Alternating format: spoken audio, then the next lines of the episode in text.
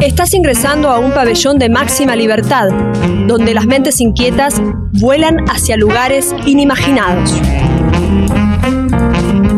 Cárcel, libros, música, arte, libertad. Palabras que cuentan, voces que narran, sonidos que iluminan, vidas que respiran. Somos los habitantes de Pabellón Textual y te acompañaremos durante las próximas dos horas. Vení, seguinos y olvídate del encierro.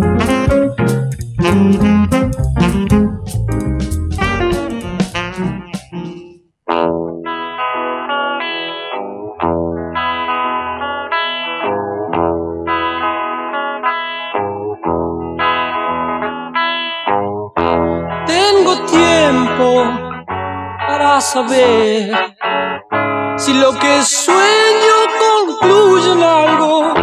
No te apures, ya más loco, porque es entonces cuando las horas bajan. El día es vidrio sin sol.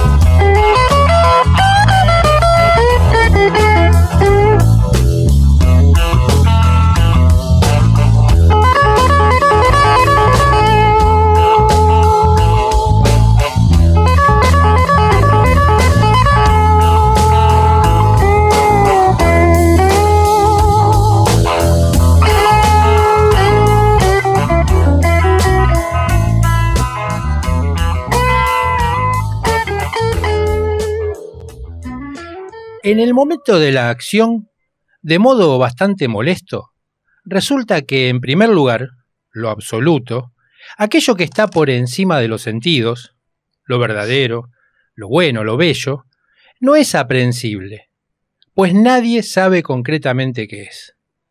Sin duda, todo el mundo tiene un concepto de ello, pero cada cual se lo representa en concreto como algo completamente distinto.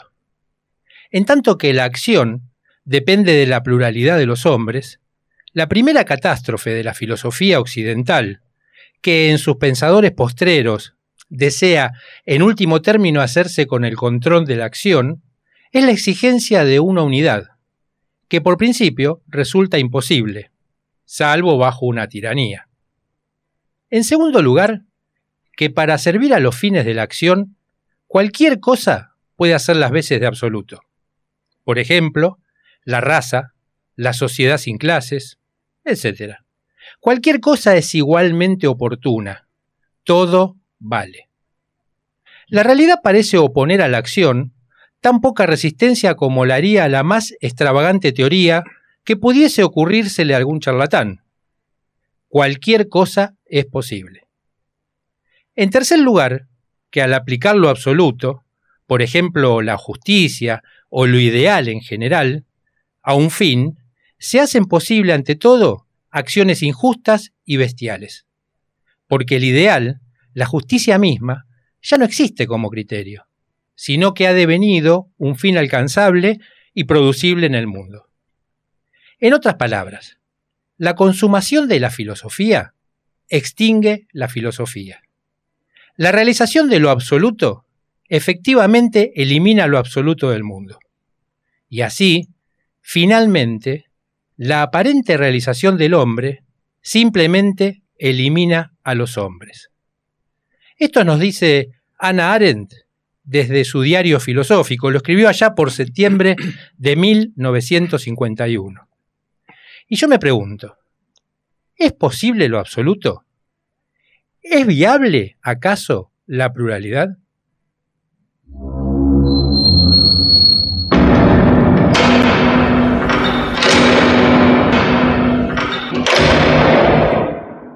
En este pabellón de máxima libertad habitan diversos seres.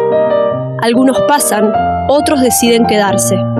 Cecilia en la agenda cultural, Daniel en la producción y aire, Adrián en diseño gráfico y redes, Romina en locución y lecturas, Marcela en musicalización y Mario en la dirección, producción y aire. Bienvenidos a este pabellón textual, el número 42, último de los episodios de este ciclo. Estás en Radio La Madriguera desde Buenos Aires, Argentina, para todo el mundo. Efectivamente, amigo Daniel, llegamos al episodio 42 y hoy nos despedimos. Pabellón Textual concluye, como muchas cosas en la vida, y para hacerlo, ¿qué mejor que dedicarle este espacio radial a pensadoras y pensadores que han trabajado desde disciplinas diversas, lo que hemos desarrollado desde el inicio. Ideas y libertad. Conceptos que van más allá de las palabras y que nos sirven para discutir los modelos impuestos, lo establecido, lo que nos ofrecen en paquetitos listos para el consumo. Te invitamos, amigo escuchante, calzate los auriculares, ponete cómodo y deja que las palabras vuelen en libertad. Estás escuchando Pabellón Textual en radiolamadriguera.com. También podés encontrarnos en las redes. Somos arroba pabellón textual. Pabellón Textual. Mentes inquietas en libertad. Recorro las páginas del libro La promesa de la política, de Ana Arendt, y me detengo en esta pregunta. ¿Tiene la política todavía algún sentido? La autora, allá por la década del 50 del siglo pasado, nos dejó escritos algunas ideas que podrían ayudar, no a responder la pregunta inicial, sino como buen planteo filosófico, a formularlos nuevas preguntas. Te leo algunos párrafos.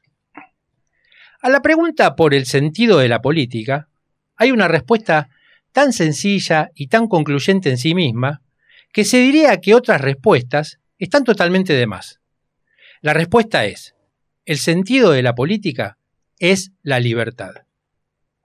Su simplicidad y contundencia no reside en el hecho de que es tan antigua como la pregunta, que naturalmente ya surge de una sospecha y está inspirada por la desconfianza, sino en la existencia de lo político. Pero hoy día, esta respuesta no es ni obvia ni inmediatamente convincente, cosa que se aprecia con claridad en el hecho de que nuestra pregunta actual ya no cuestiona el sentido de la política tal y como antes se hacía, a partir de experiencias que eran de naturaleza no política o incluso antipolítica.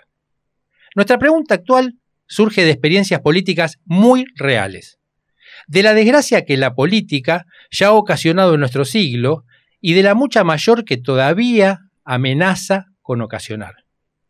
De aquí que nuestra pregunta suene mucho más radical, mucho más agresiva, y mucho más desesperada.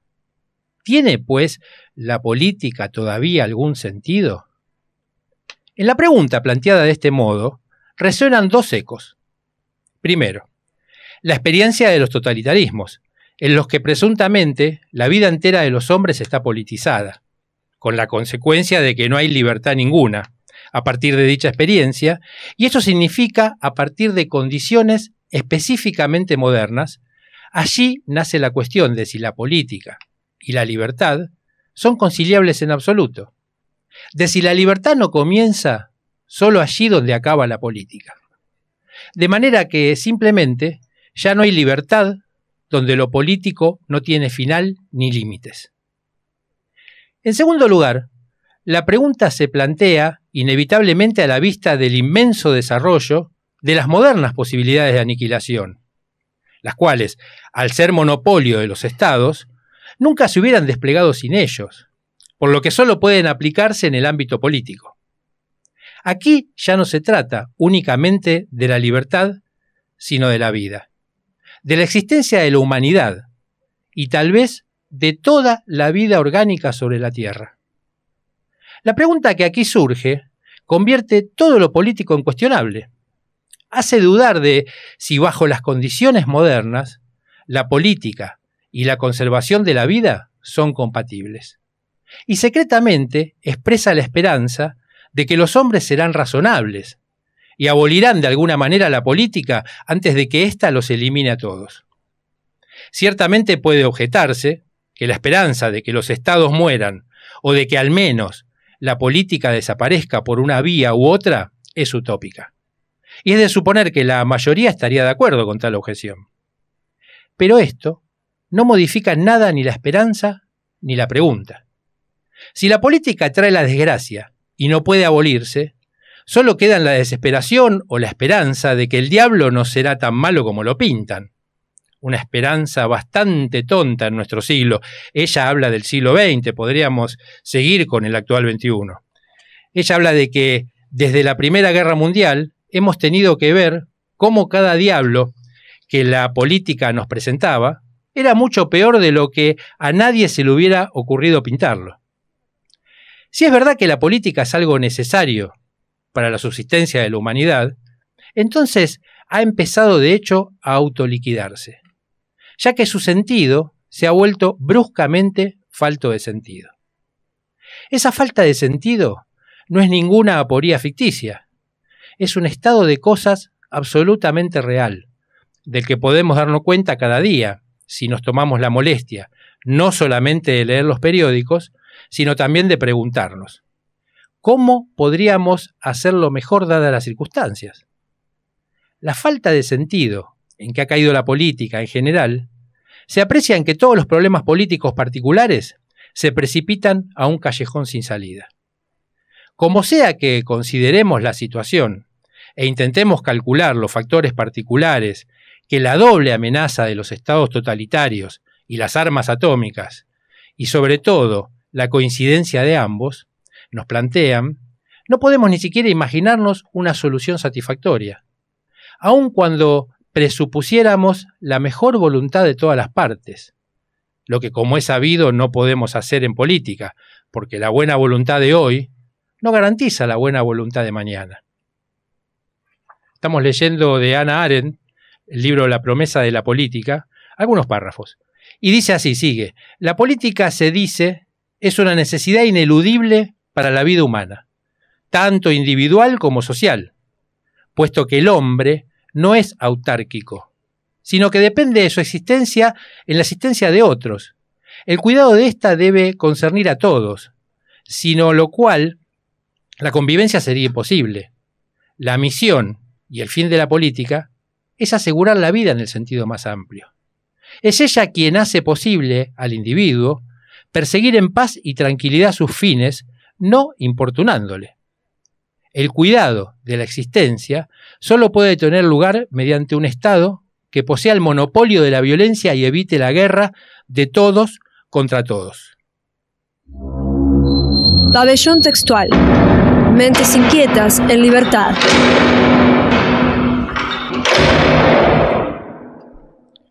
En nuestro episodio 15 recibimos la visita del dúo Mestiza Jazz and Soul. Te invito a escuchar uno de los temas que hicieron en vivo, Angel Eyes, con la introducción de Sting. Have you ever had the feeling that the world's gone and left you behind? Have you ever had the feeling that you're that close to losing your mind? You look around each corner, hoping that she's there. You try to play it cool, perhaps, pretend that you don't care.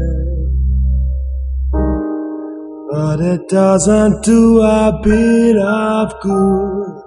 You got to seek till you find I'll never unwind.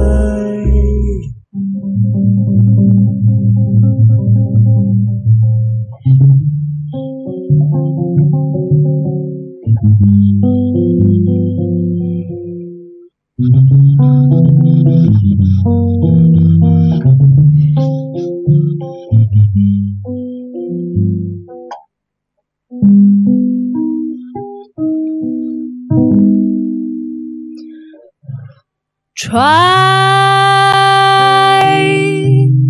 to think that love's not around. Still, it's on comfortably near.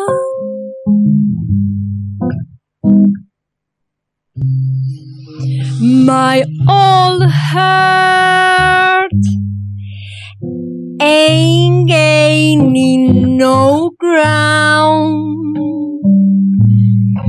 because my angel eyes and here.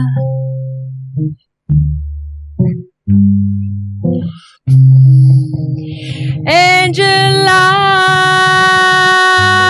that all devil sent. They glow on a bearably green.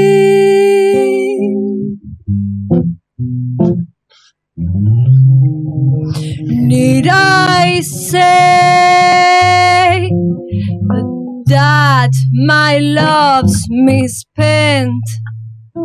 Misspent, why angel eyes tonight?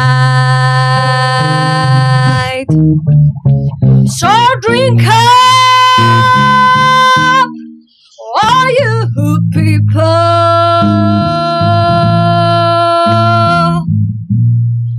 Order anything you see.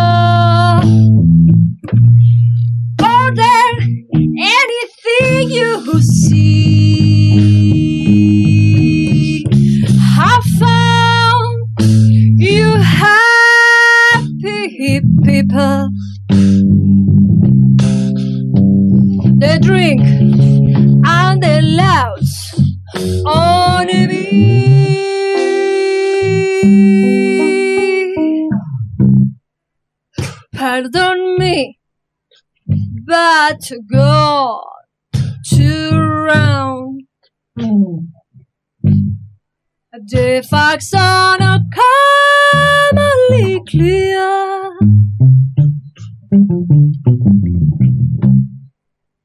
Go to find who's now the number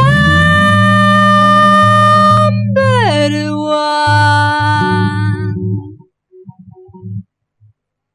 And why my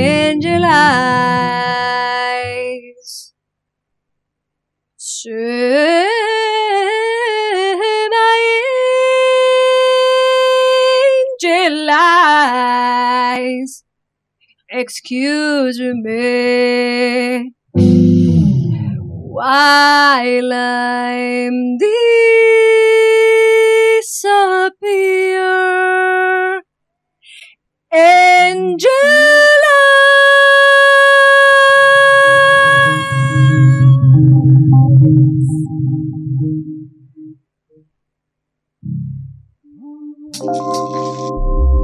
Con aforo ilimitado, imprescindible es aceptar mis normas de protocolo si quieres ser admitido en esta sección negra.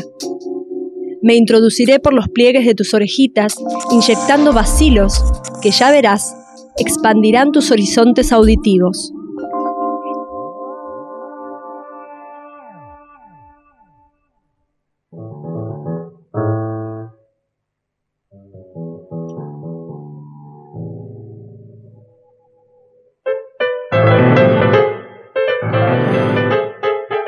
Quien está tocando en este momento dijo que engañó a la muerte y a sus verdugos contándoles historias. Tipo muy creyente, rezaba en voz alta mientras le torturaban y así se le vino la idea de crear Música Esperanza, un lugar que buscaba difundir y hacer llegar la música a los que menos llegada tenían a ella. Una vez más, la música como una señal, un pájaro de libertad que le permitió elevarse sobre su propia realidad, sentirla, pensar cómo sonaba un preludio de Bach o Beethoven, a él le hacían sentir un poco más libre. Así es la música contra la locura del poder. ¿De quién estoy hablando? Del chango estrella. Así le decían sus amigos. Miguel Ángel Estrella, un notable pianista comprometido, sensible, luminoso con los invisibles de siempre. Con su partida, el mundo ha ganado un poco más de oscuridad.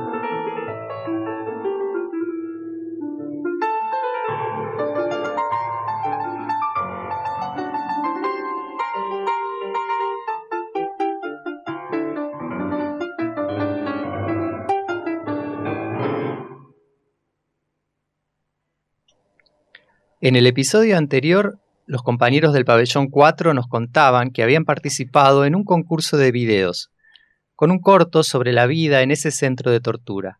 Hoy nos cuentan cómo sigue ese proyecto.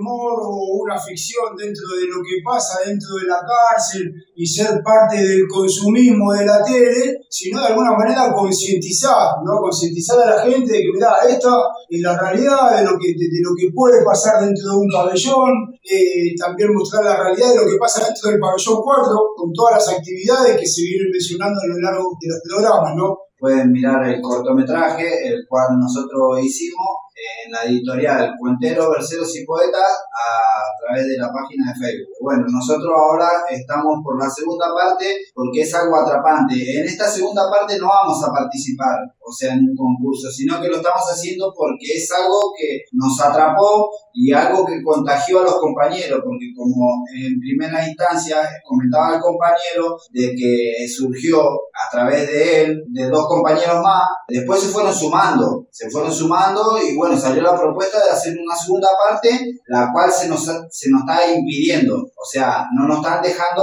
hacerla. El por qué no sé, porque nosotros, o sea, estamos mostrando concientización para la gente y para los chicos que, que, pueden llegar a tomar el mal camino para que no, no lo agarren. Claro, sí, yo tenía entendido que, bueno, ya hay firmado dos capítulos, si mal no me equivoco, que la idea es hacer una especie de saga también tengo entendido, sí, que, de parte de, los directivos del, penal o del complejo, Florencio Valera, eh, en base a los programas, se habían tomado la decisión o habían pedido que no se siga haciendo, ¿no? Tema que ya se está gestionando, porque volvemos a lo mismo, es, es, hacer arte lo que están haciendo, el mensaje no es vender algo morboso, sino concientizar, ¿no? Bueno, y en base a todo esto también quería, quería preguntarles eh, cómo se las ingeniaron para hacerlo, qué, qué, qué, tipo de espacio tuvieron, cómo armaron las, las escenografías.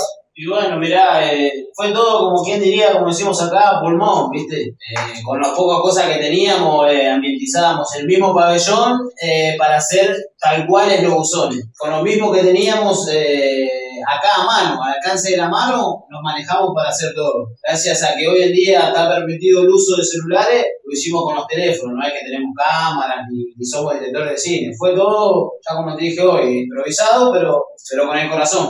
¿Cuántos capítulos llevan ya? Eh, dos capítulos. Y estamos por firmar el tercero, que el tercero basa a raíz de, cómo comenzó el proyecto del pabellón, basado en el libro de espectro del pabellón. O sea, vamos a hacer... El libro que lo podemos encontrar en la página, Entiendo Barcelos y Poetas. Claro, exactamente, eh, sin ningún fin de lucro, o sea, lo pueden descargar por PDF y lo pueden leer tranquilamente. No es que está en una tienda donde lo pueden ir a adquirir eh, gratuito.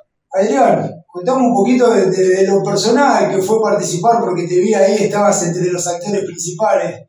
O sea, la, la experiencia tuya, cómo te sentís, cómo, cómo lo ves hoy después de verlo firmado y mirarte haciéndolo? Bueno, la experiencia, más allá de que fue algo nuevo para mí, no creo que estamos en un grupo de que somos personas y también somos pibes privados de nuestra libertad.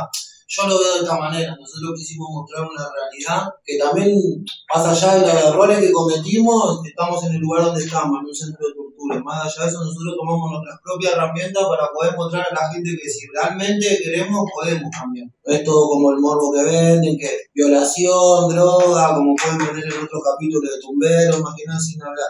Mi experiencia en lo personal me sirvió mucho porque yo venía de otras convivencias y acá, bueno, me encontré con, con otra clase de convivencia, me enseñó lo que es una comunidad, lo que es compañerismo hoy en día y bueno, me sirvió porque me encontré con mi amigo Carmen un montón de años. Contamos una secuencia basó basado a una historia real y tratamos de poner un capítulo. También hay que entendernos que, bueno, lo hicimos de mejor manera posible y nada, queríamos seguir con este proyecto y a pesar que nos cierran las puertas, bueno, decirle que el pabellón 4 editorial, el tercero portero y poeta le va a poner la mejor para poder seguir con estos capítulos y este cortometraje que tenemos organizado entre nosotros. ¿no? Y seguir mostrando la realidad de lo que pasa dentro del pabellón 4, que si decía es ajena a lo que pasa realmente dentro de la cárcel, porque es una realidad, la, el pabellón 4, digamos, está formado de alguna manera para poder no voy a decir reinsertar, pero sí darle herramientas de, de lo artístico, como ya lo hemos mencionado,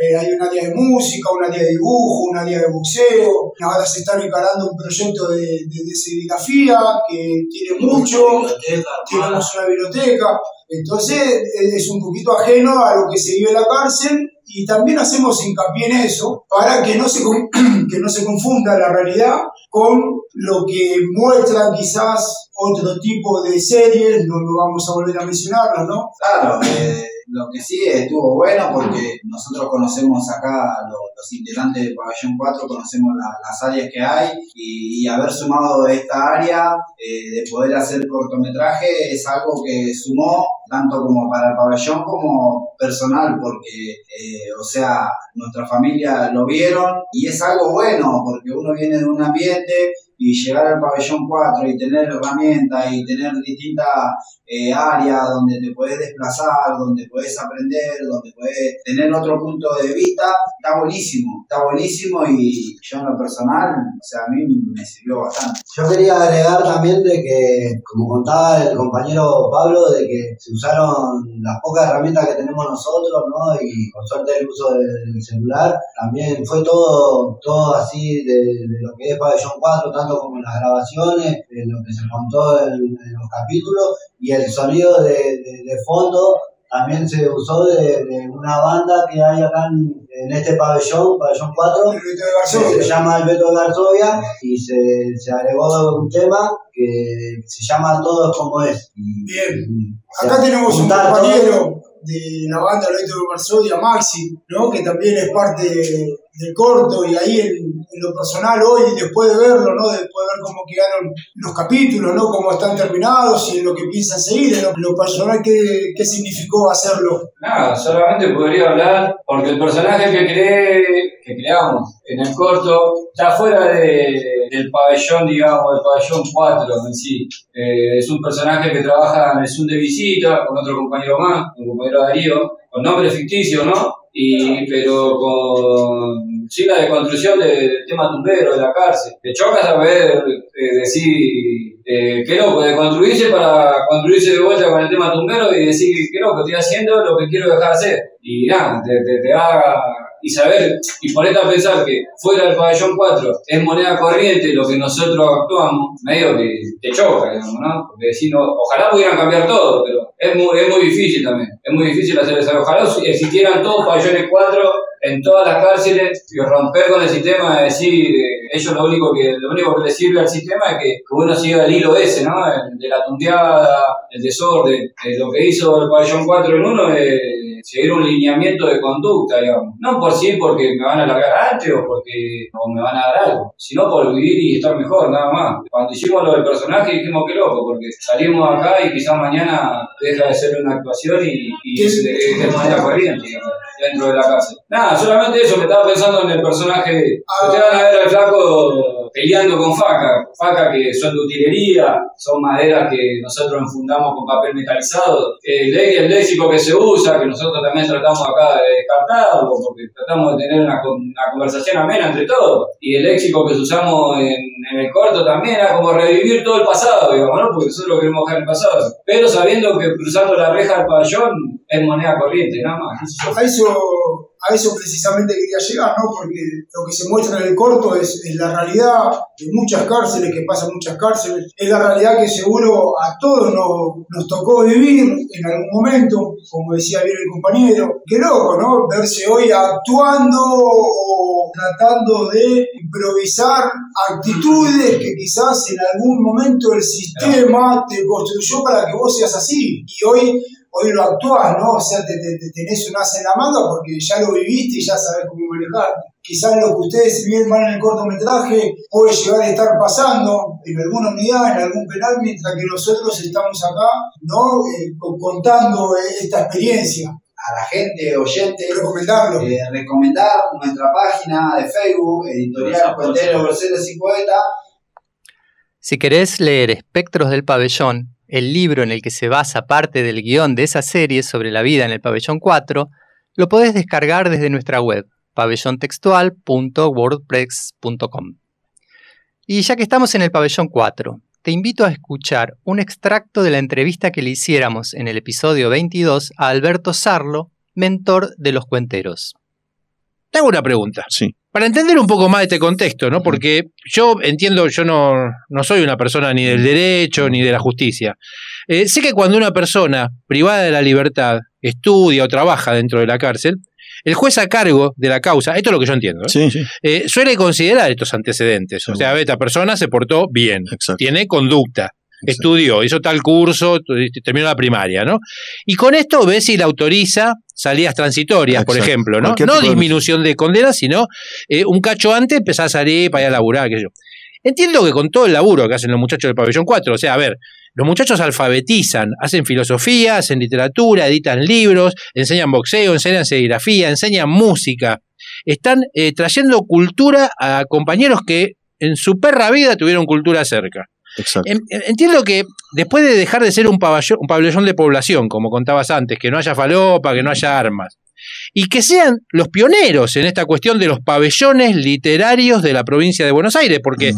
si llevan 11 años de laburo encima y vemos que hay todo un movimiento de pabellones literarios que ha surgido el año pasado en la provincia de Buenos Aires, digo, el pabellón 4 es pionero. Entonces, lo que yo me pregunto es, ¿cómo consideran los jueces todo esto? Digo, al momento de decidir esas salidas transitorias, ¿cómo se premia este cambio de actitud de los muchachos del pabellón 4? Con nada. No hay premio, no hay beneficio, no hay nada porque no existimos. Llevamos 12 años de no existir, no somos. Pero pará, eso lo decía Videla, hermano. bueno, ¿Cómo no va a decir no somos? Hace Exactamente. 12 años están ahí. No estamos, somos un espectro, como decía el... De ahí vienen los espectros del Eh, pabellón. Exactamente. Pero no entiendo. Mirá, el tema es, sencillo, es la, hipocresía al palo. Te da mucho más beneficio cortar el pasto, limpiar las cloacas, o estar en cocina pelando papas, que alfabetizando, o enseñando literatura, o enseñando serigrafía. No existimos. Es más, vos dijiste que cuando dejaron de ser población, somos, para los jueces de ejecución, seguimos categorizados como eh, un pabellón de población. de O sea que para un juez el pabellón 4 sigue siendo Nada, no, existimos, no hay nada. no hay Pero nada. tenés 32.000 Nada. libros eh, impresos. cada, cada uno de ellos le, le lleva eso al juez, pero el juez dice, bueno, pero no figura porque la psicóloga no dice nada, porque en la, en la- unidad penitenciaria no, no, no le informan eso. No existimos. Pero acá está el Sí, chabón, lo dice acá en el libro. Exactamente. Esa, esa, todo lo que hacen los compañeros del pabellón 4 lo hacen por amor a la comunidad. Y yo estoy peleando desde el minuto uno, estoy peleando para que nos reconozcan, para que los... Ojo que no reconozcan económicamente, yo hago todo gratuito, no me pagan un mango nada, ni nadie, y no quiero que nadie me pague nada, ni, ni en los Claro, libros. vos no todo. estás buscando un No cargo. estoy buscando ni un cargo, ni un puesto, ni que me paguen. Porque lo dijiste bien claro, vos tenés tu laburo de garpa bien. La, la- la condición de que yo enseñe es que yo lo quiero hacer en forma, pe- pero no porque desprecie el, el- el trabajo pago, que debería ser. Yo a- admiro a los docentes que están en las cárceles, que tienen las condiciones más nefastas, que ni siquiera tienen ninguna de los beneficios que tienen, porque dicen, bueno, según el estatuto docente, no, nada. Ni les respetan el estatuto los docentes, los, los requete contrabanco. Yo lo hago por, por una cuestión gratuito para que no, para, para hacer, para aparecer y para que no, no, no haya ningún problema a la hora. eh, por eso, con esa garantía, es que estoy pidiendo, muchachos, no estoy pidiendo plata, los libros los voy a seguir pagando yo, tienen cero costo, denle, que el juez sepa qué hacemos. Bueno, vos lo dijiste, hace ya un año y pico, casi dos, que hay pabellones literarios creados por Xavier Areces, el peor represor de la historia que tiene el servicio penitenciario, el que tiene más récord de muertos, esos pabellones limpian el nombre de Xavier Areces. Esos pabellones sí tienen reconocimiento, el nuestro no. Son pabellones que trabajan con Zoom. Ahí no hay otra. ¿Cómo con Zoom? Con Zoom, ahí no, no entra. O sea, el, el docente, el digamos. docente trabaja con Zoom y está perfecto y los bancos a muerte, los talleristas no tienen nada que ver. Vos este laburaste problema. toda la pandemia igual, ¿no? Yo fui todos los miércoles de la pandemia porque lamentablemente tuvimos el caso de la muerte en la cárcel, no en el pabellón, pero ma- mataron de una bala de plomo a Federico Rey. Entonces me, me- me- me convocaron para la mesa de diálogo, que fue una farsa, y a partir de ese momento yo dejé de ir por la pandemia, si fue 20 días es mucho. Después fui todos los miércoles de la pandemia, ¿entendés? No va nadie, no va nadie, no va nadie, no va ningún juez, no va ningún defensor, no va ningún fiscal, no va nada, no, no fue nadie, ni de 20, ni de 30, ni de 40, olvídate de más de 40. Pero no hay jueces que hayan ido a ver el pabellón. No, no, jueces van de, de- de- a sacarse la fotito de turistas. Pero si el juez va a ver el, digo, si una, yo porque no, hay cosas que no me caben en la Ah, cabeza. te- yo te- soy un pobre ignorante, muerte soy porque- pobre ignorante. Sí, sí. Entonces digo, si un juez va de visita, ¿no? Un juez, no sé qué otra instancia, alguien de un ministerio de justicia, va de ido- visita y ve eso. No, sabe Han- que está. Han ido jueces de ejecución de Avellaneda y de Lomas a, a aplaudirnos y después rechazan beneficios porque no existimos. Rech- te lo estoy diciendo así, no quiero dar el nombre porque voy a comprometer a, a mis alumnos. Pero el mismo no, juez está bien, está bien, hay que, a los muchachos. que a los por eso, que aplaudió lo que hacemos, después en la causa dice que como no le informa al servicio, no tiene ningún beneficio.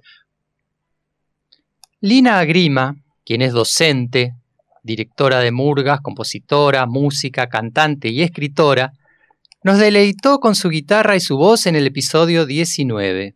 Escuchala.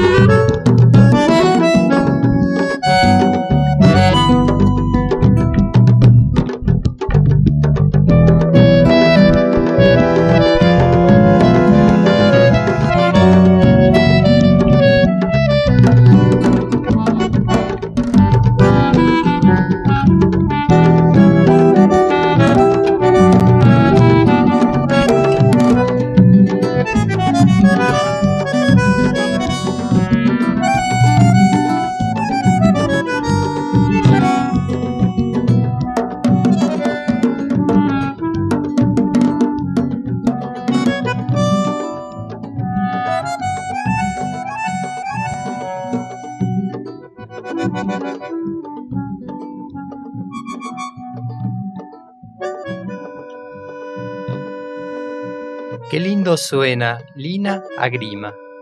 ¿Querés uno más? Y sí, dale.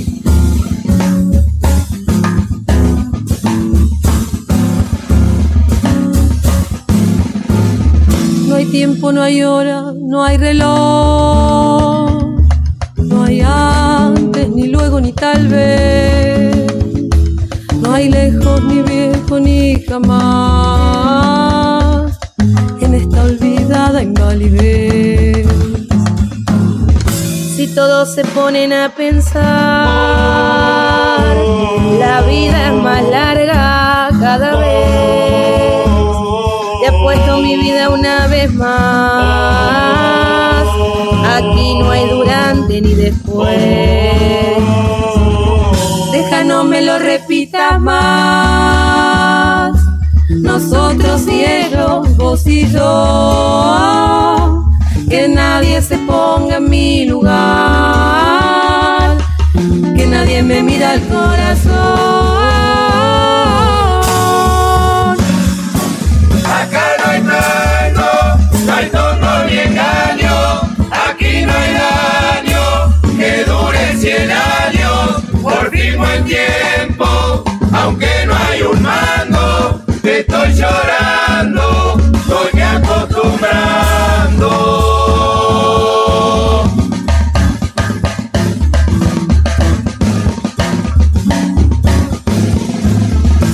Calle se empieza a incomodar. La calle se empieza a incomodar. El baile del año terminó. El baile del año terminó. Los carros se encargan de cargar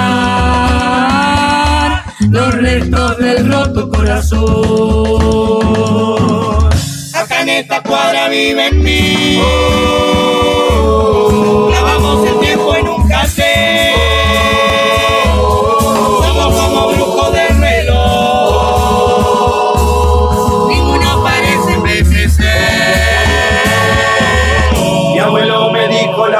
vez. Me dijo mi abuelo que tal vez su abuelo le sepa responder. Si el tiempo es más largo cada vez. Tengo con aquello que cree que hay una sola eternidad. Descrean de toda soledad. Quien crea la verdad. Se pasa el año, se pasa volando. Ya no hay más nadie que pueda alcanzarlo. Y yo mirando, sentado en el campo, cómo se pasa el año volando. No pasa el tiempo, no pasan los años, y cuentan cosas con cosas de antaño.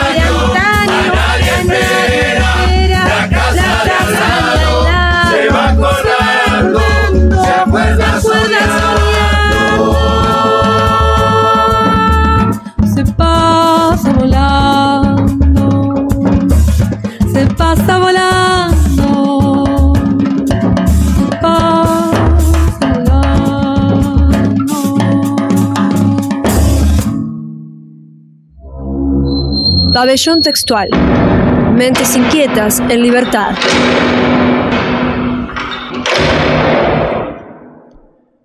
Tuvo que transcurrir más de un siglo desde que se constituyeron las literaturas nacionales latinoamericanas para que en las últimas tres décadas un sintagma que hoy nos parece tan simple y evidente como literatura anarquista conquistara finalmente un lugar legítimo y adquiriera un sentido.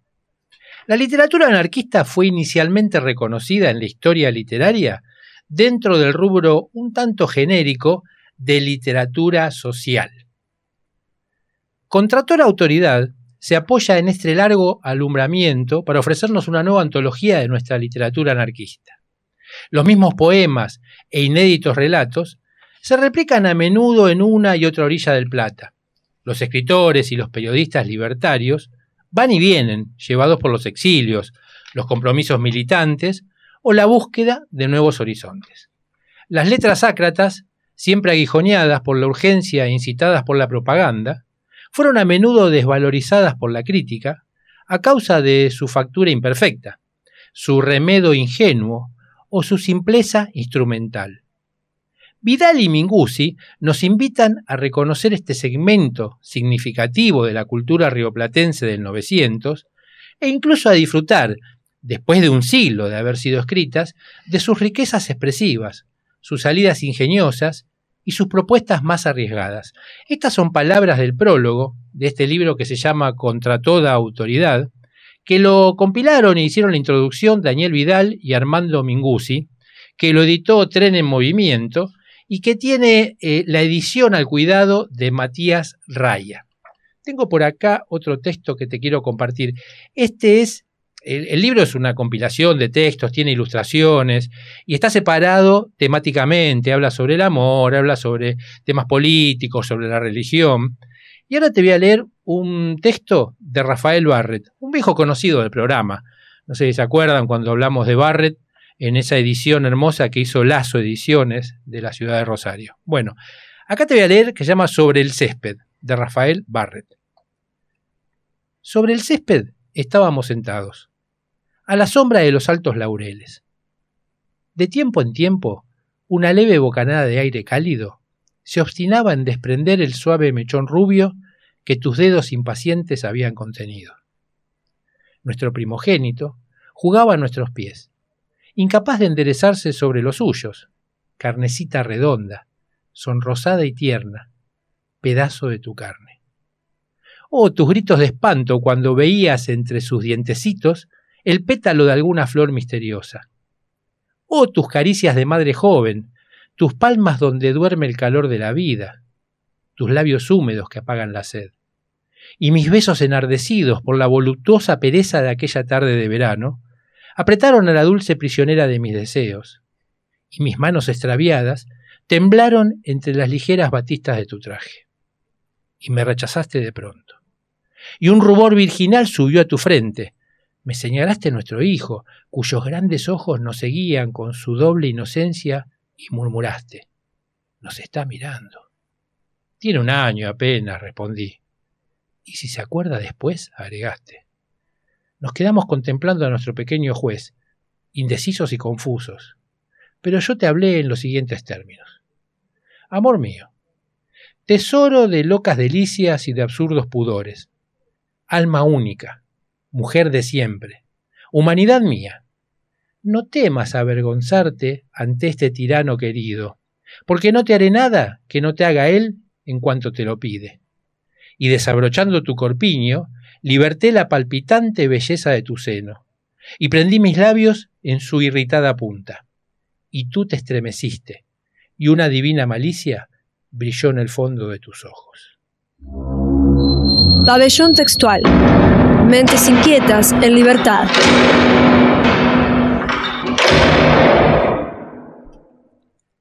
Qué placer es disfrutar del arte de las músicas en vivo. Por eso va una seguidilla de artistas que tocaron en vivo en el pabellón textual. Marina Gallotto y el dúo Charles Casasa. Deja todo lo que estás haciendo, sentate y disfruta.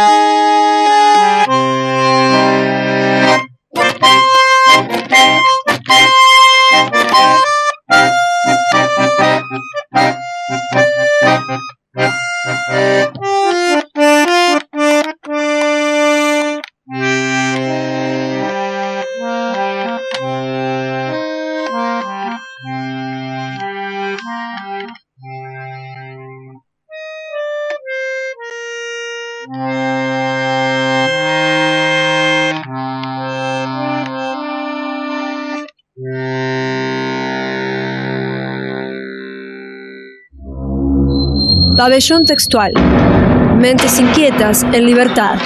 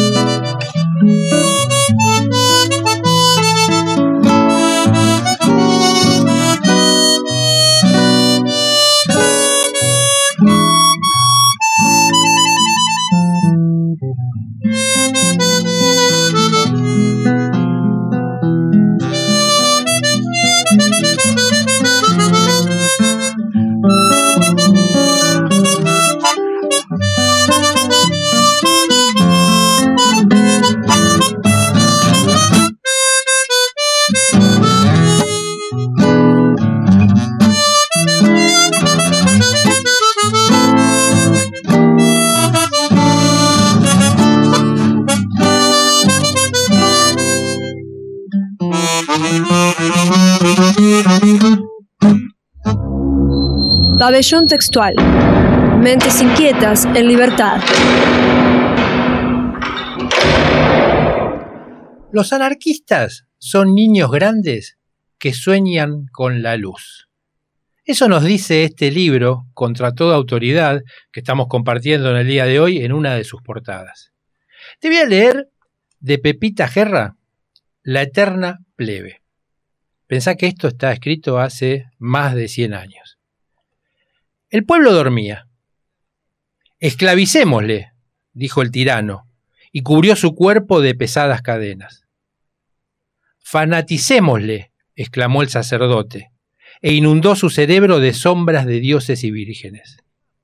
Oprimámosle, gritaron los parásitos, después de martirizar y explotar al pueblo. Hicieron más, lo maldijeron por los siglos. Los nobles le azotaron el rostro con sus pergaminos los guerreros con su espada, los sacerdotes con la cruz. Los parásitos se apostrofaron y denigraron insultándolos. De pronto sobre el valle pasó desoladora y terrible la tempestad. El rayo brilló en el alto cielo, cual inmensa sierpe de llamas. Gemidor, el viento anunció con la voz del exterminio los horrores de la terrible tempestad. Crujieron los palacios, y desplomáronse sus inmensas moles con formidable estrépito. Todo destruyó la tempestad. Derribó los templos, pulverizó los palacios, y anonadó las fábricas y sepultó en sus escombros al pueblo. Ninguno se salvó. Obreros, artesanos, labradores, todos perecieron víctimas del furor de la formidable y horrorosa tempestad. Solo se salvaron del exterminio los grandes, los poderosos, los cargados de oro. Y los días pasaban. El sol con sus dorados rayos corrompió los cadáveres y recalcutó la tierra. La atmósfera se tornó pestilente. Aquello era insoportable. Los grandes se morían de hambre rodeados de oro. Andaban mugrientos porque no sabían ni querían lavar sus ropas. Los graneros vacíos o destruidos les eran inservibles. Los campos, mustios y yermos, los espantaban. Pronto la peste y el hambre los obligó a salir de sus alcáceres y a recoger los cadáveres para enterrarlos, a fin de librarse de las miasmas que despedían.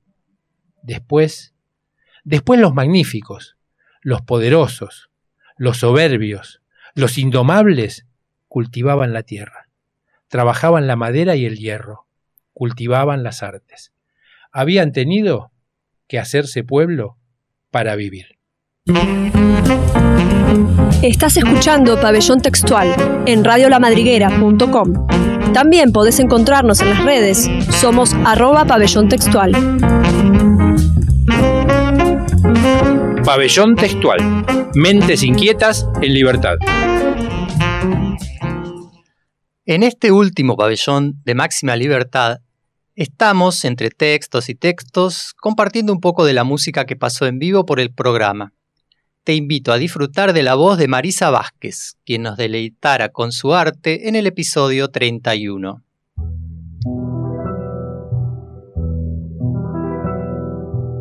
Ya no vas a ver en otro charco la verdad. Cómo levantan porque sí los ranchos nuevos con sudor.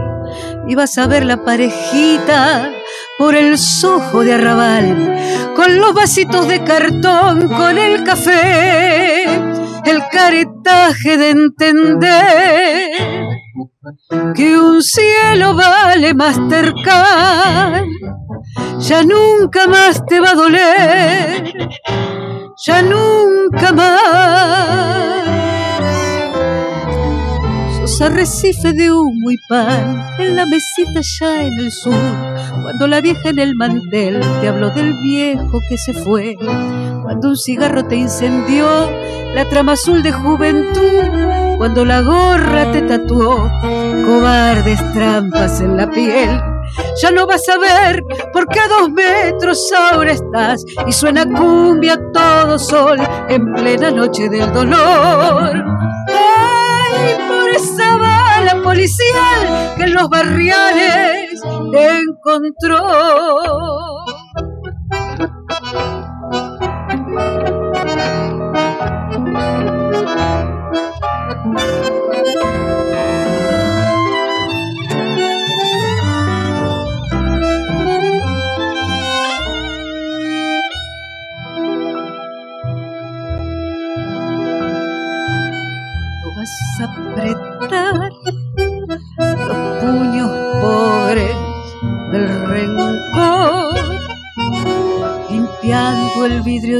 Jesús que llega en carro o limusín, lustrándole las botas a alguna multinacional.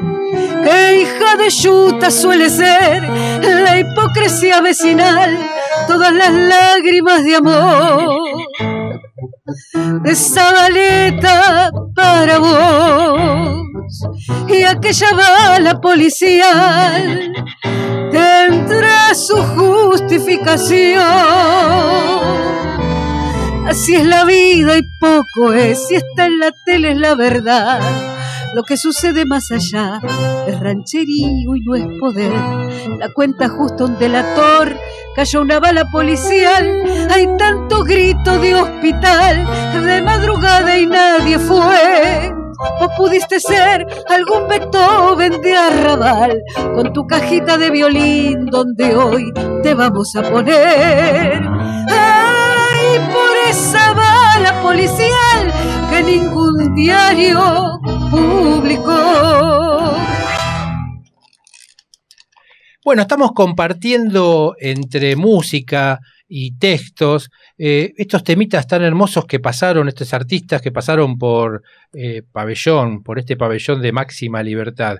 Y entre los textos que hoy trajimos para compartir está este libro, Contra toda autoridad, que es un- una compilación de literatura anarquista rioplatense de 1896 a 1919.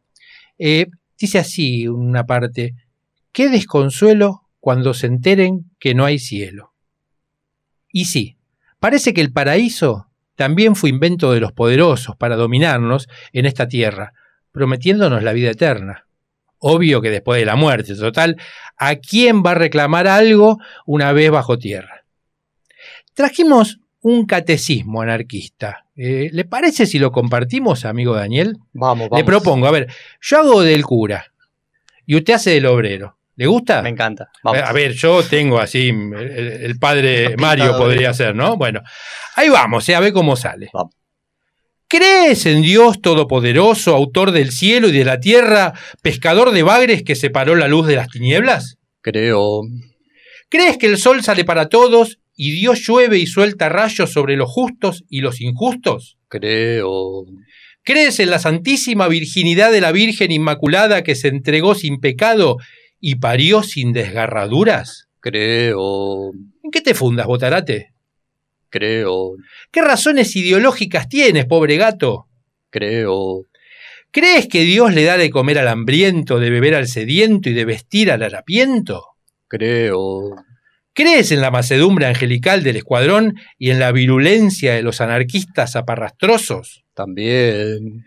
¿Crees en la abnegación de la Liga Patriótica que se propone castrar todos los cerebros y concluir a balazos las huelgas que fomentan los agitadores de oficio? Sí, padre. ¿Te falta algo por creer?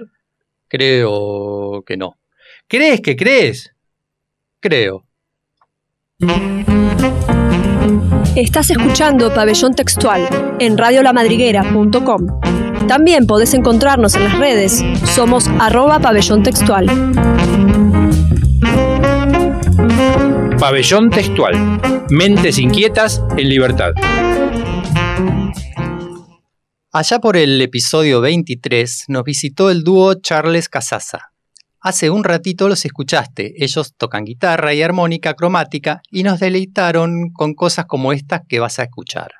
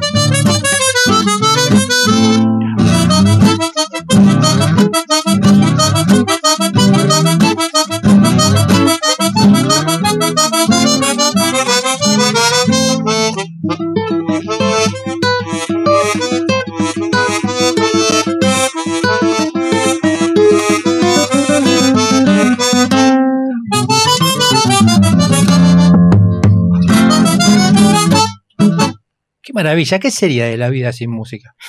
Es increíble, lo que suena es armónica. Este dúo sonó hermoso cuando estuvieron acá en vivo. Ya que estamos con música, porque estamos así muy musicales hoy. ¿Quieren escuchar la última entrada de la sección negra de Pabellón Textual? Bueno, si quieren escucharla, acá al lado tenemos a Marcela, que es quien puede introducirlos en este tema. ¿Le parece? Me parece. ¿Y qué sería de nosotros sin la música? Sería lamentable, te digo. Muy aburrido, ¿no? Total. Aburrido y triste. Y bueno, lo que traje es una hermana de mis tierras, es salteña, la estamos escuchando. Cuenta que escuchando a Charlie Parker estableció conexión con el jazz de inmediato, siempre ver sumando gente para la causa.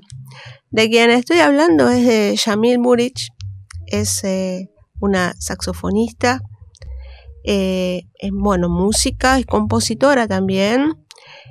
Eh, ahora está sonando un tema junto a su última formación que se llaman las Jazz Ladies y a ellas les encanta fusionar el jazz con diversos ritmos latinoamericanos. Eso le da un sonido muy personal a, sus toques. Son cinco individualidades que aportan su arte para la expresión de, un todo. Les traje para que escuchen un tema escrito por, por Yamil, que lo compuso cuando estaba estudiando en Londres encerrada en su habitación, eh, compuso este mita este que vamos a escuchar.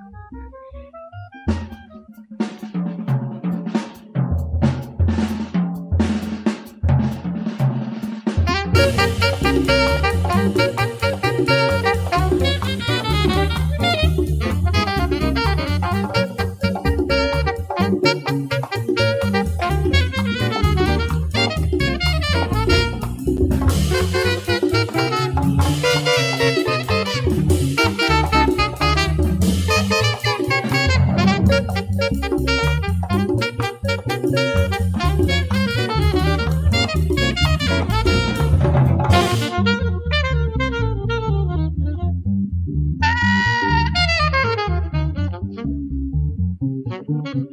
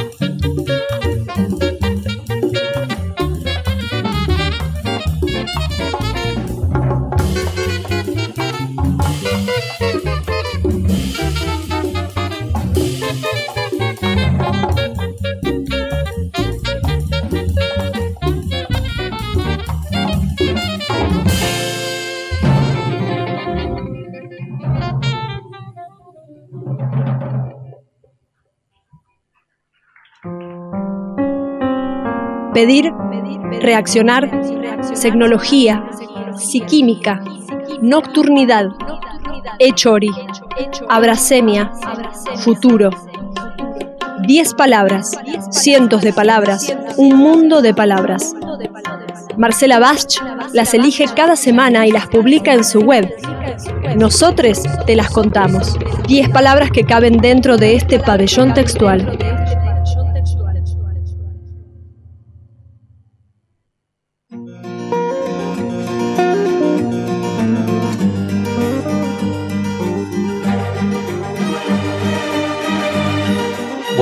Palabra elegida de la página de Marcela Bach es errar. ¿Con H o sin H? Errar sin H. ¿Qué le parece, Mario? Eh, equivocarse. No, se equivocó. ¡Me equivoqué! bueno, le cuento. Marce, eh, Mariana Bach hace referencia al libro La sociedad errante de Carl Smith. Y empieza, bueno, con la definición de errar, que no es la que usted dijo. Errar. Caminar, explorar o deambular sin planificación ni objetivo, con una plena apertura a lo desconocido. De ese errar estamos hablando. Después dice, el errar no se refiere a ningún lugar o destino en particular. No consiste en llegar a un lugar de un lugar a otro, ni en un movimiento como un medio para un fin. Antes bien consiste en dejar vagar el alma y la mente. Ah, eso de vagar me gusta. Ah, sí. Está, está bueno eso, es un buen concepto. Es lo contrario de laburar y a mí me gusta todo lo que no sea laburar. Eh, Me parece que le, que le está errando, Mario. ¿Lo estoy errando? Me parece que le está errando. Bueno. Bueno, el libro también invoca a Walt Whitman, el errante extraordinario, y dice, errar es un estado de ánimo, así como un acto físico. Podés elegir adoptarlo siempre que lo necesites. Implica una inmersión plena en la situación en curso, una disposición a estar abierto a lo que surja, a lo que te encuentre en cada momento. Es existir en un estado de ingenuidad, en el sentido más genuino del término, sin presuponer nada sobre aquello que observás. Después nos cuenta algo que leyó en un graffiti en la calle, que le gustó, le sacó una foto y lo transcribo. Dice así, la belleza de la casualidad de buscar una cosa y encontrar otra, tropezar con algo cuando menos lo esperabas, el libro del estante de al lado del que vos querías, oír sin querer una conversación interesante, encontrar un lugar especial donde sentarse, justo en el sitio adecuado, ver una puesta de sol increíble, tropezarse con el pasaje perfecto en un libro, descubrir un lugar donde te gustaría tomar el té, dar un rodeo y contemplar una vista diferente, encontrar o tropezarse con algo por azar. Solo puede suceder si creamos la oportunidad de que aparezca. Mientras estaba hablando, eh, busqué un temita musical que si bien no es exactamente eso, le puede andar cerca. Creo que a usted le va a gustar, es de Yes, ¿eh? agrupación inglesa, y es una versión eh, semiacústica, digamos. Se llama Randabout. ¿Quiere escucharlo? Ahí va, mire, mire.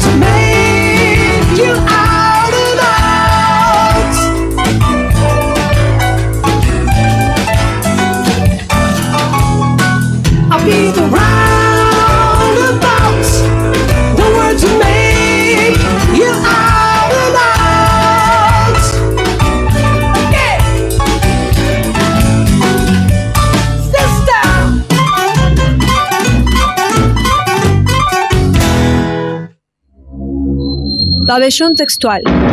Mentes inquietas en libertad.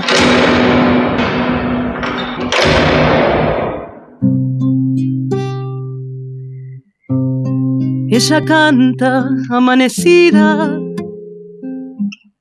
tenga ya sueño o no, nunca duerme. No escatima ni una nota de su voz vuelve siempre a los jardines que el amor le prometió. Se sacude algún cariño mal pagado y dice adiós sin rencores, sin promesas, con destino soñador. Va esquivando malas lenguas para seguir con su canción. No anda enferma, ríe y llora, y mancha que no es un cuento que el amor no es un tormento y que siempre saldrá el sol. Ella canta amanecida en la boca del león. Cuídense porque anda suelta, le desborda el corazón. Y en la vuelta de la vida nadie va a poder negar que su alma distraída dejó huellas en su andar. Ella canta amanecida en la boca del león, frente en alto, sin olvido ni perdón. Eva Fiori, otra de las invitadas de este estudio. Esto fue durante el episodio 35. Estamos así, como dijo el amigo Daniel hace un rato, errando de un lado al otro, nos vamos de Inglaterra, venimos para el tango, eh, fluimos, es un fluir esto. ¿Quieren uno más de Eva? Tenemos uno más, por supuesto. Se va borracha, fiestera y embrujada, rebalsada de alegría y tan desnuda. Se vuelve al barrio hacia el piso la mirada lamentando en la quijada, gritar tan muda otra vez. Sepultando el alboroto en los cristales que derraman delineados turcos ojos, hoy se encama para volver a equivocarse con el dios de los mejores labios rojos. Son necesarios esos amores de verano que hacen tan dulce ese dolor de retirada. Y es el recuerdo aquel rumor que da la mano, que hace más fácil el temor cuando una extraña. Y hacia el misterio de inocente cuento de hadas se va la murga a enredarse con el tiempo. Se cierra el libro una vez más, se rompen alas de aquel gorrión tan zarabanda, tan porteño. Y acá te espero en esta mesa de empedrados, Parque Patricio, Bonavena y la glicina, para cantarte bien bajito como un tango y susurrarte en el oído fuiste mía. Son necesarios esos amores de verano que hacen tan dulce ese dolor de retirada.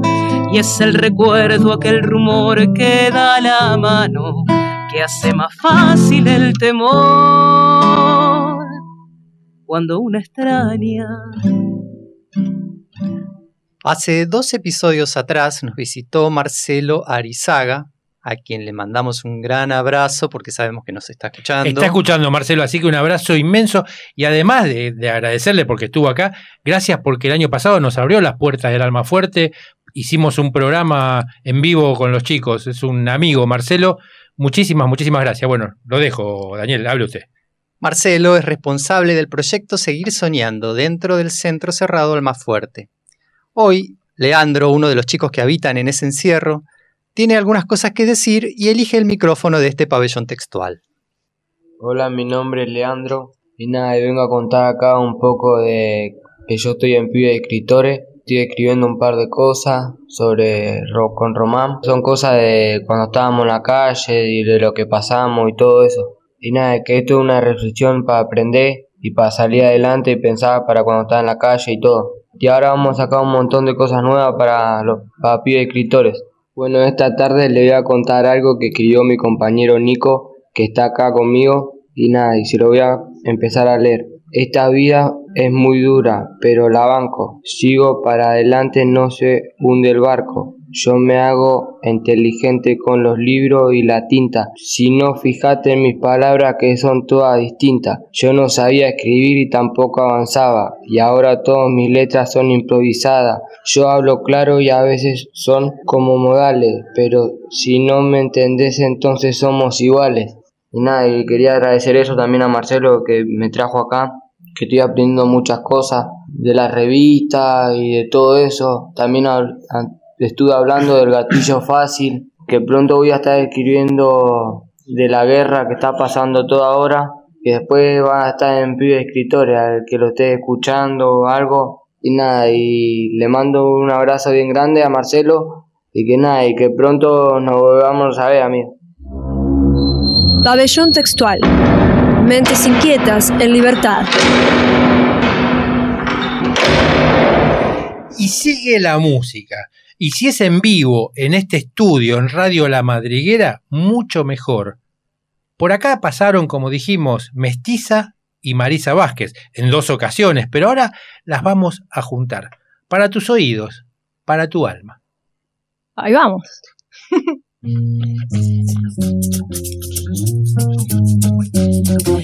Road, Jack. Don't you come back no more, no more, no more, no more. Road, Jack. Don't you come back no more. What do you say? Road, Jack. Don't you come back no more, no more, no more, no more. Road, Jack. Don't you come back no more. Oh woman, oh woman, don't treat me so mean. You're the meanest old woman I ever seen. I guess if you say so, I hate you buy my things and go. That's right, hit the road, Jack. Don't you come back no more, no more, no more, no more. Hit the road, Jack. Don't you come back no more.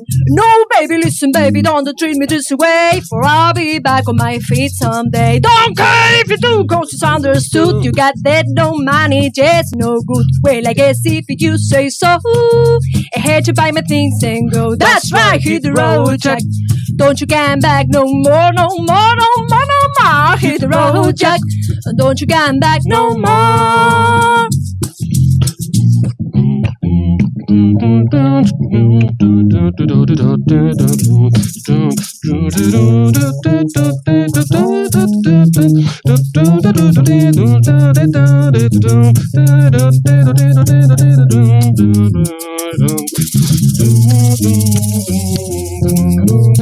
dum Hit the road, Jack. Don't you come back no more, no more, no more, no more. Hit the road, Jack. Don't you come back no more. What do you say? Hit the road, Jack. Don't you come back no more, no more, no more, no more. Hit the road, Jack. Don't you come back no more. Da da da da, do do do do do do do. Hit road jack, road jack. Hit road jack, da da da. Hit road jack, dooby dooby doo. A dooby dooby ba, za za za za za. Hit the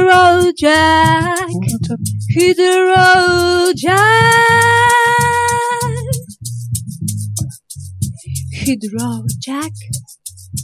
Hit Jack. Hit Jack.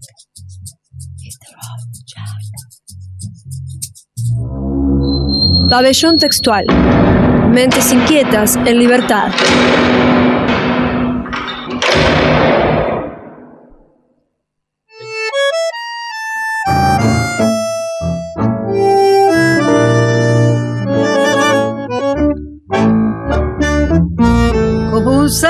Zarpazo en la noche. Fue tu amor envenenado.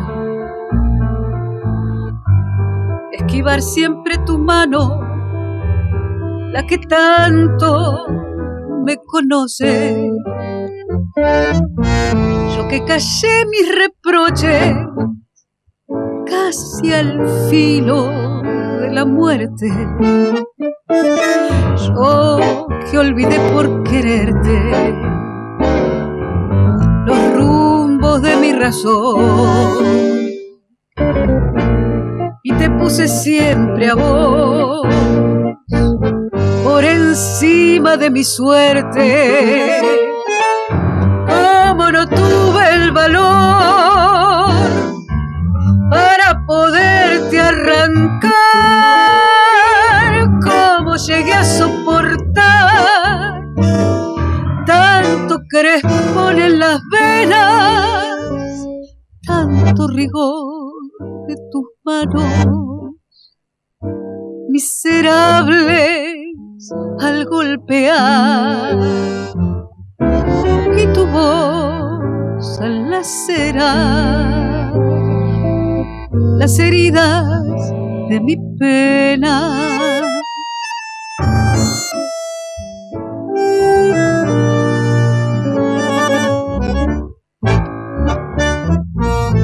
Tantas noches que pasé a un solo ojo dormido cuando pensé que morir era mejor que aguantar.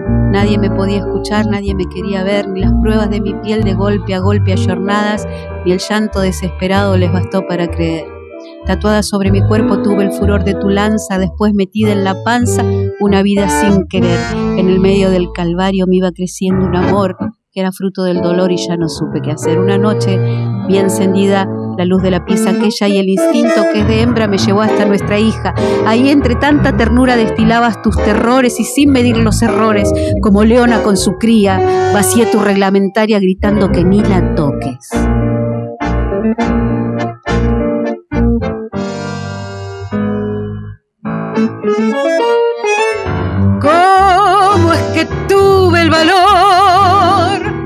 Para poderte arrancar?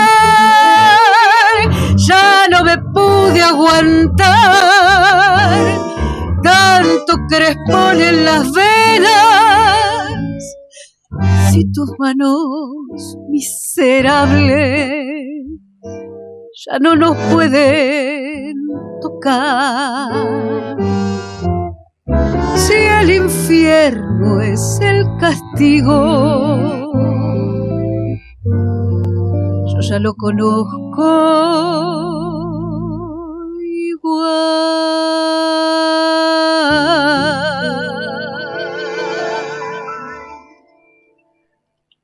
Conmuévase. Desnaturalice. Invente el final o el principio de algo, pero no transcurra como si. Peléele a la oxidación que nos mandan. No se quede tieso en el medio del todo. No se quede inmóvil perpetrando la nada. Rompa, recupere, trabe en el medio y salga jugando, y si no, tire al diablo, pero no se quede con esa angustia atragantada. Zigzaguee la tediosa y burocrática repetición de lo rutinario. Lea una poesía y sienta como, al finalizarla, si es que se puede finalizar una poesía, un ruido nostálgico le recorrerá la sangre y la tierra. Recuerde, inmiscúyase en la memoria, sienta el dolor de tantos rostros perdidos, de tantos rastros desaparecidos, de tanto sueño frustrado. Mezcle los colores. Mancha y manchese la ropa de extraños abrazos, de otras palabras, de necesarios paisajes. Rompa el aislamiento, rómpalo en el cotidiano, todos los días. No se quede con el discurso legítimamente aceptado. No se maquille de militante. Hágalo y ya.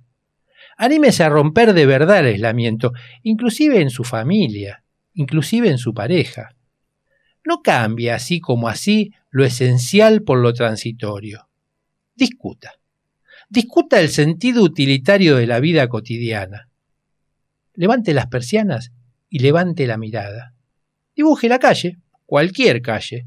Imagínesela como si fuese suya. Es suya. No se estanque. No se repita tanto. Desacomódese. No se maltrate. No maltrate. Huya y regrese las veces que sienta. O no regrese, o no huya, o lo que quiera mientras pueda. Y además puede. Escriba una carta y desangrese sabiendo que no va a llegar nunca. O tal vez, o quizás, conmuévase. Que no lo venzan más. Que no convenzan a los suyos. Grite. Rompa la pesadez del silencio obligatorio. Rompa el cielo indeciso. Tuerza una reja, mas no sea una vez en la vida y escápese. Métase en un manicomio y recupere locuras que creía perdidas. Pero no se estanque, no se pudra, no se resigne, no se enfríe, no se congele, no se quede inmóvil. Diga, dígalo, digámoslo y que alguien escuche, que nos escuchen. Y si de nuevo nadie escucha, entonces nosotros seremos el viento arremolinado que todo lo arrastra, y seremos la vida apareciendo, y volverán los rostros ultajados, y seguiremos siendo, porfiadamente, ese pedacito inamovible de dignidad inquebrantable.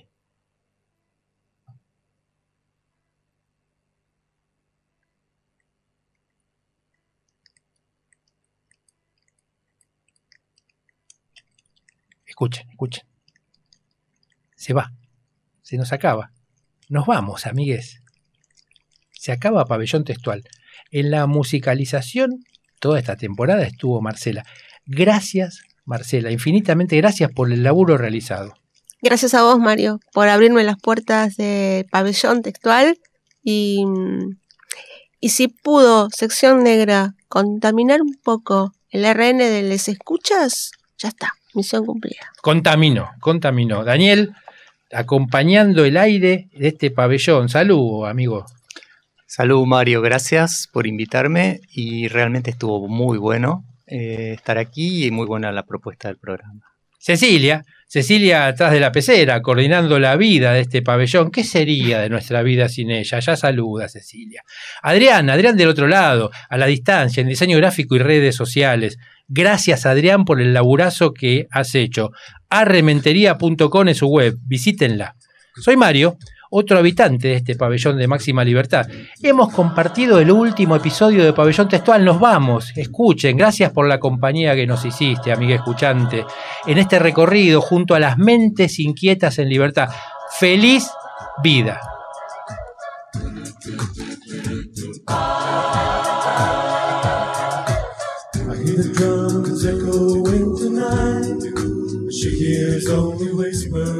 Some quiet conversation.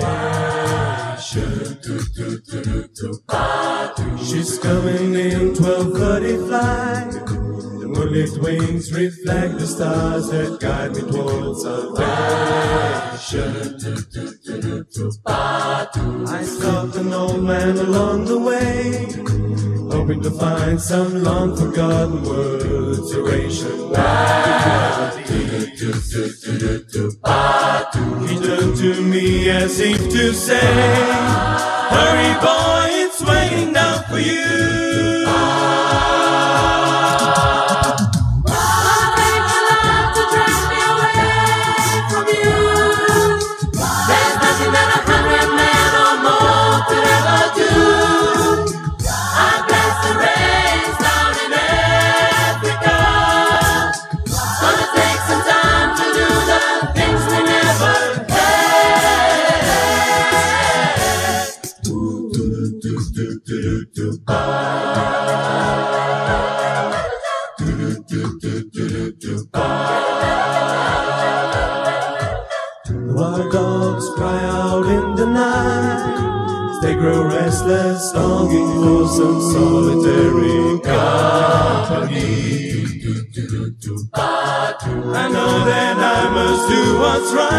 Sure as Kilimanjaro rises like Olympus above the Serengeti.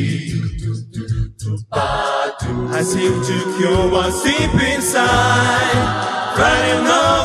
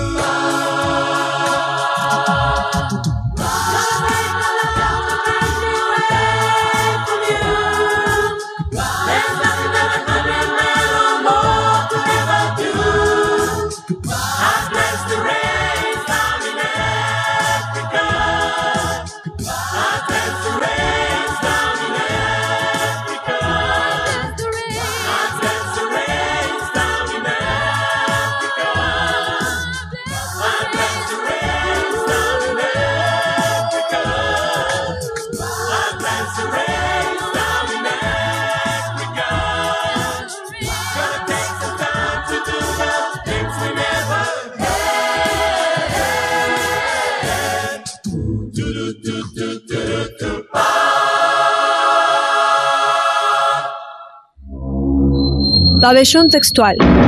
Mentes inquietas en libertad.